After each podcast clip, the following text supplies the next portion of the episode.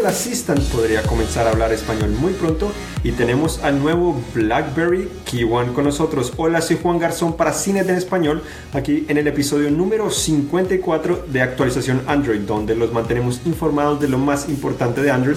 Estamos en vivo e en directo a través de Facebook Live y esto estará colocado más tarde en Google Play Music, iTunes y otros servicios igualmente y seguirá en vivo obviamente en Facebook.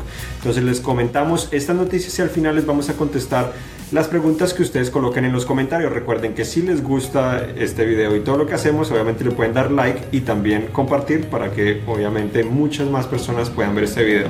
Entonces comenzamos con el evento eh, que Google anunció que tendría en México, al menos eso es lo que sabemos hasta el momento, donde podrían presentar el nuevo, eh, o no el nuevo asistente, el asistente de Google, que es el nuevo asistente que anunciaron el año pasado, pero ahora hablando español la invitación dice claramente que hola, ¿En qué te puedo ayudar? Te está hablando en español con el logo del asistente, igual diferentes preguntas como cómo llegar a su lugar o también obviamente generalmente cuál es el clima, cuál es la última noticia, cuántos habitantes tiene México, entre otras preguntas. Esto estaría realizándose el próximo martes, el 9 de mayo en México, pero no sabemos muchos detalles al respecto. Hasta el momento esto es lo que sabemos. Obviamente con ese logo y eso podríamos esperar que el asistente comience a hablar español, aunque se rumoraba que podría llegar hasta 2018. Entonces podría ser una versión beta de pronto para probar en México o en otros mercados o podría ser algo similar pero hasta el momento sabemos que solo habla inglés. Este asistente ya se encuentra disponible en muchos dispositivos, comenzó en el Pixel y Google Home, pero se comenzó a habilitar a muchos dispositivos que ejecutan al menos Android Marshmallow y otros nuevos como el S8 también que lo recibieron el, el G6 y también pues ya está llegando eh, hasta el B20, el S7 también ya lo está integrando, eh, entonces es cuestión de tiempo para que lo puedan probar, pero hasta ahora está funcionando en inglés. Si le hablas en español y tienes configurado el, sistema operativo o al menos el reconocimiento de voz en inglés principalmente y después en español, eh, puede entender algunos de los comandos que le dices en español, pero siempre te responde en inglés, lo cual es medio frustrante. Pero pronto con este anuncio que tendrían eh, la próxima semana ya podríamos hablar en español y que nos responda en español con mucha fluidez. Obviamente esta clase de asistentes muchas veces están localizados, entonces es posible que por eso estén comenzando al menos en México, ya que obviamente eh, pregunta cosas detalladas del lugar donde te encuentras y obviamente Google, a pesar de que tiene la mayoría información de Internet en sus servidores. Obviamente el asistente no conoce todo exactamente dónde te encuentras, qué estás haciendo y todo de tu país o tu, ciudad. Entonces esperar, así que manténganse atentos, que al menos así solo comienza en México, es un gran comienzo que pueda habilitarse eh, a otros países en un futuro. Después de eso tenemos aquí al nuevo celular de BlackBerry, que es el Key este teléfono eh, que es muy tradicional, aquí está bloqueado, pero básicamente tienes el teclado aquí en la parte inferior muy similar a lo que hemos visto en otros dispositivos de la empresa, pantalla táctil, los botones son capacitivos de navegación de Android regulares, eh, la parte trasera es muy similar a lo que ha presentado también la empresa eh, con eh, no es de metal sino es de plástico algo que lo hace verse un poco más barato a pesar de que tiene un marco de metal y también acá en la parte superior y se ve pues esa parte se ve bien relativamente pero la parte trasera es de plástico a pesar de que tiene cierta textura para permitirte sujetarlo mejor se siente un poco barato y ese lente se ve gigantesco aunque no hemos probado con gran detalle su cámara. Vale la pena tener en cuenta que este es un dispositivo de preproducción, así que no es la versión final, pero al menos esto es en general lo que trae el dispositivo. Trae obviamente también un puerto aquí para los audífonos, algo que los iPhones ya no tienen actualmente, el puerto USB tipo C y se ve bastante, es bastante grueso y pesado de cierta manera. El teclado en la parte inferior es algo que obviamente muchos podríamos disfrutar ya que anteriormente lo utilizábamos, pero también te quita espacio en la pantalla táctil, lo cual lo hace un poco extraño, hay que volverse a acostumbrarse especialmente en este momento donde la mayoría de teléfonos tiene pantalla táctil, eh, ya nos hemos acostumbrado a pantallas táctiles, entonces es difícil. Tampoco eh, los gestos que tenía el Priv tampoco están muy presentes, aunque tiene un lector de huellas integrado en la barra de espaciadora o de espacio, lo cual es una buena implementación, creo yo, funciona relativamente bien, así que en un futuro les tendremos el análisis, el análisis de este teléfono. Eh, ah, lo que faltaba, obviamente también ejecutaba Android, ya no, ya el sistema operativo de BlackBerry ya en realidad ya no existe de cierta manera y no es que BlackBerry esté fabricando este dispositivo directamente, sino TLC tiene los derechos de utilizar la marca, entonces algo para tener en cuenta, pero su teclado físico sigue siendo con las mismas, las mismas características que tanto nos gustaron. Ahora continuamos con otras noticias. Tenemos, eh, obviamente, un escándalo de cierta manera de eh, phishing, eh, obviamente esa clase de scams que realizan a través de emails o similares o páginas web, etcétera, pero al menos Gmail en Android se actualizó para permitir eh, protegerte un poco mejor de esa clase de ataques.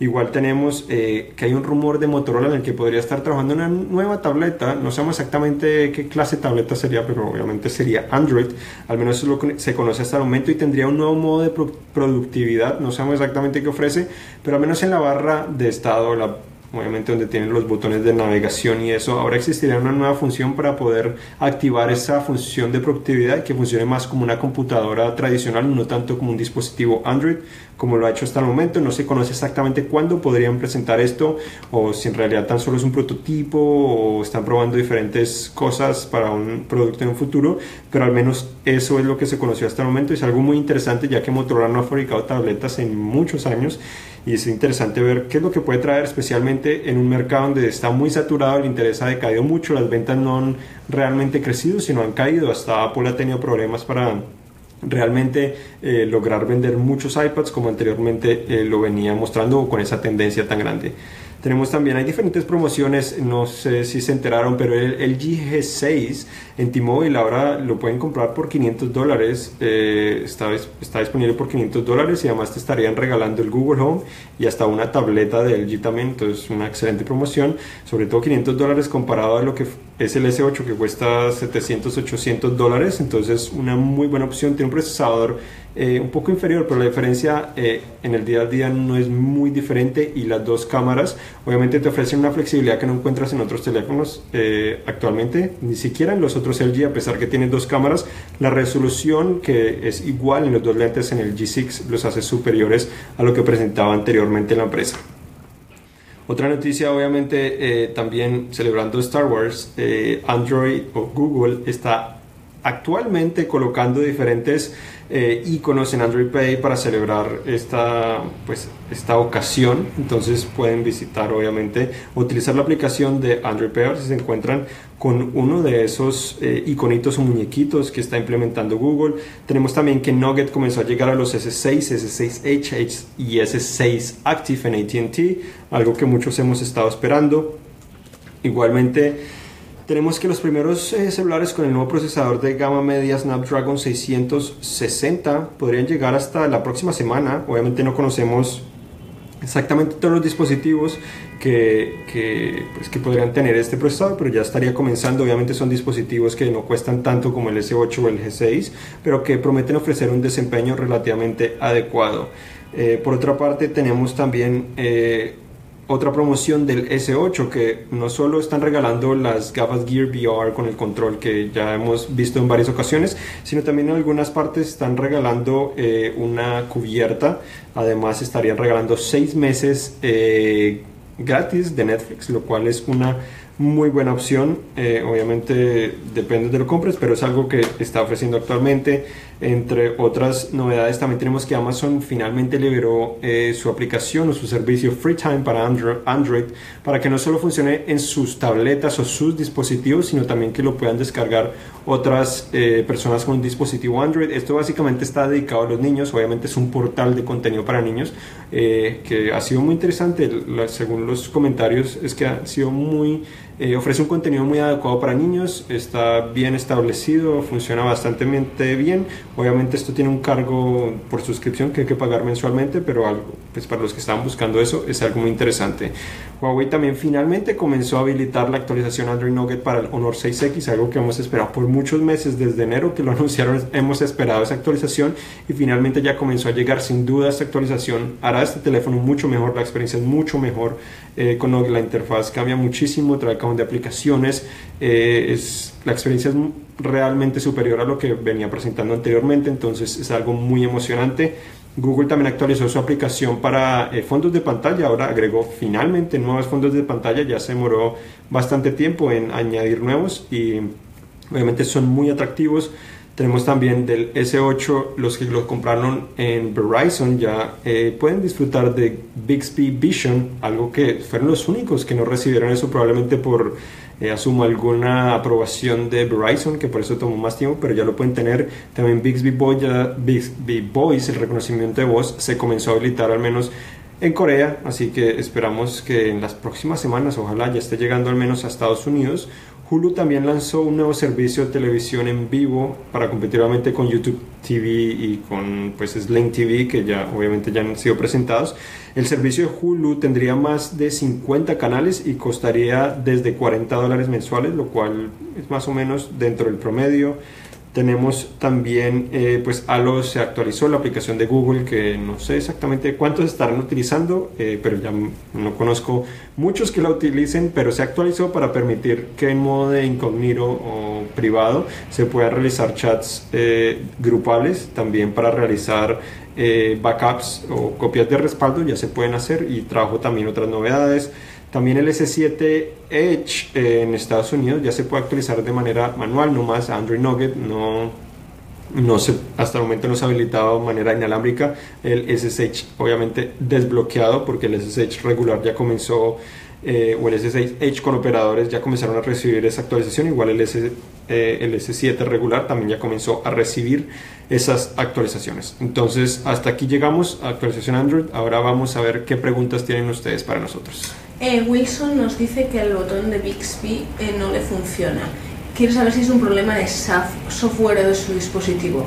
Dice que estaba funcionando bien, pero lo actualizó y ahora no funciona. Bueno, no estoy seguro si no te abre nada o tan solo te abre pero no te aparece exactamente ese panel. Obviamente si lo presionas una vez te abre ese panel. El problema que he tenido yo en algunos teléfonos es que lo actualicé también y lo presiono y me abre eh, Bixby de cierta manera, pero me aparece la pantalla para seguir actualizando y nunca se actualiza. Entonces podrías borrar el caché eh, y los datos de esa aplicación yendo a configuraciones, buscar la aplicación de Bixby y borrar eso. La otra opción, que obviamente es un poco más dramática de cierta manera, es podrías eh, resetear el dispositivo para restaurar la fábrica. Esa sería otra opción. Eh, aparte de eso, pues sería, eh, obviamente también está en la pantalla de inicio, si no, si no te funciona el botón, intenta ir a Bixby, si se te está viendo bien, si es probablemente del botón, lo cual sería un poco extraño, podrías contactar a Samsung a ver si es un defecto de fábrica o podrías igual eh, borrar los datos y el caché de esa aplicación a ver si de esa manera funciona. Y esto es todo, de hecho. Bueno, eso es todo por hoy. Entonces, muchas gracias por acompañarnos. Recuerden visitarnos en cinet.com diagonal para más información de Android y de toda la tecnología. Y nos vemos en la próxima. Esto fue actualización Android número 54. Yo soy Juan Garzón, acompañado con de Patricia Puentes. Muchas gracias y hasta la próxima.